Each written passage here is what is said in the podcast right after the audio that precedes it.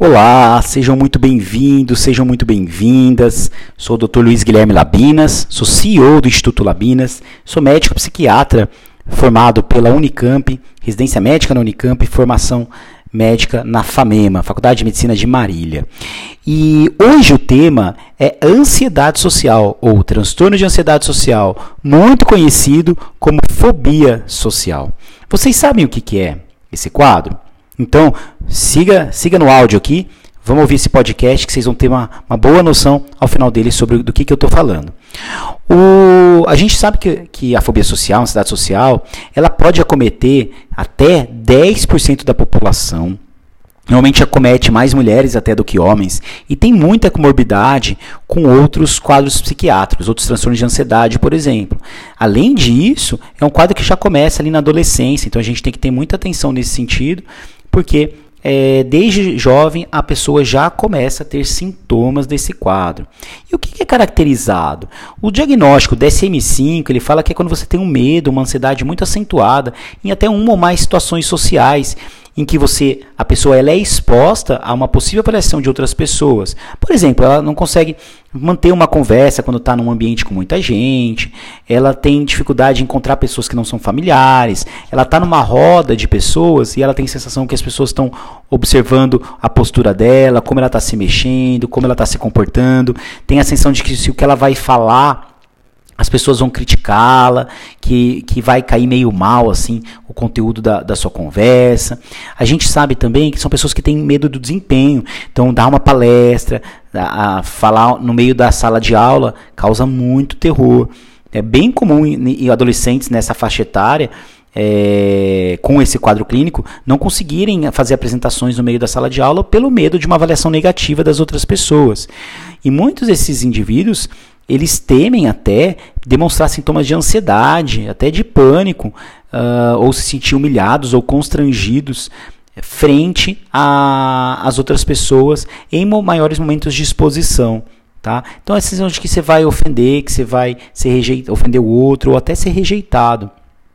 Então, todas essas situações sociais, elas provocam muito medo, muita ansiedade, a ponto até do indivíduo tentar evitar essas é, situações ou suportá-las com medo muito intenso. Algumas pessoas até fazem uso de álcool, excessivamente uso de álcool, para conseguir se acalmar perante esses quadros e até viram uh, a longo prazo dependentes químicos, tá? E obviamente todo esse medo ele é desproporcional ao que de fato é, acontece, o que de fato é aquela sensação. Normalmente essa pessoa ela tem pensamentos muito distorcidos sobre essas, esses quadros, tá? É, a situação específica, na verdade, né?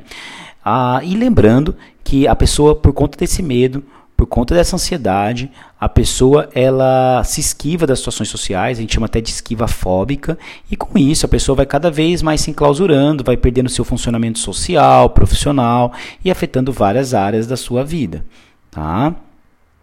É, então, esses são a maior, a maior, parte dos sintomas. A, a, pessoa vive com tensa, mais rígida, não consegue fazer um contato ocular muito bom. São pessoas mais retraídas e mais tímidas. Tá? É, os, a gente percebe que nos adolescentes isso vem com muito medo, medo de, de ser exposto socialmente.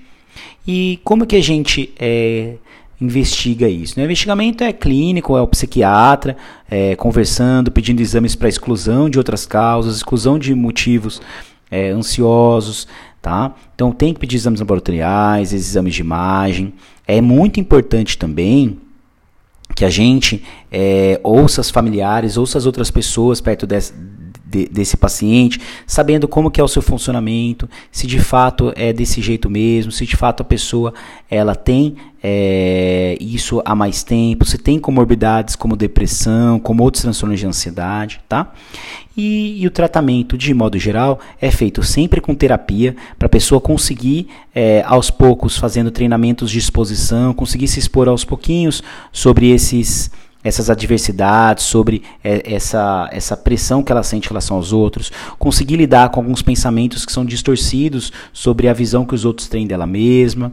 Mas além disso, também atividade física é muito importante, meditação a gente sabe que tem, que tem uma funcionalidade, e o uso, obviamente, de antidepressivos são primeira linha, entre vários, o estalopram, paroxetina, entre outros. A pregabalina não é um antidepressivo, mas é um bom remédio no tratamento também.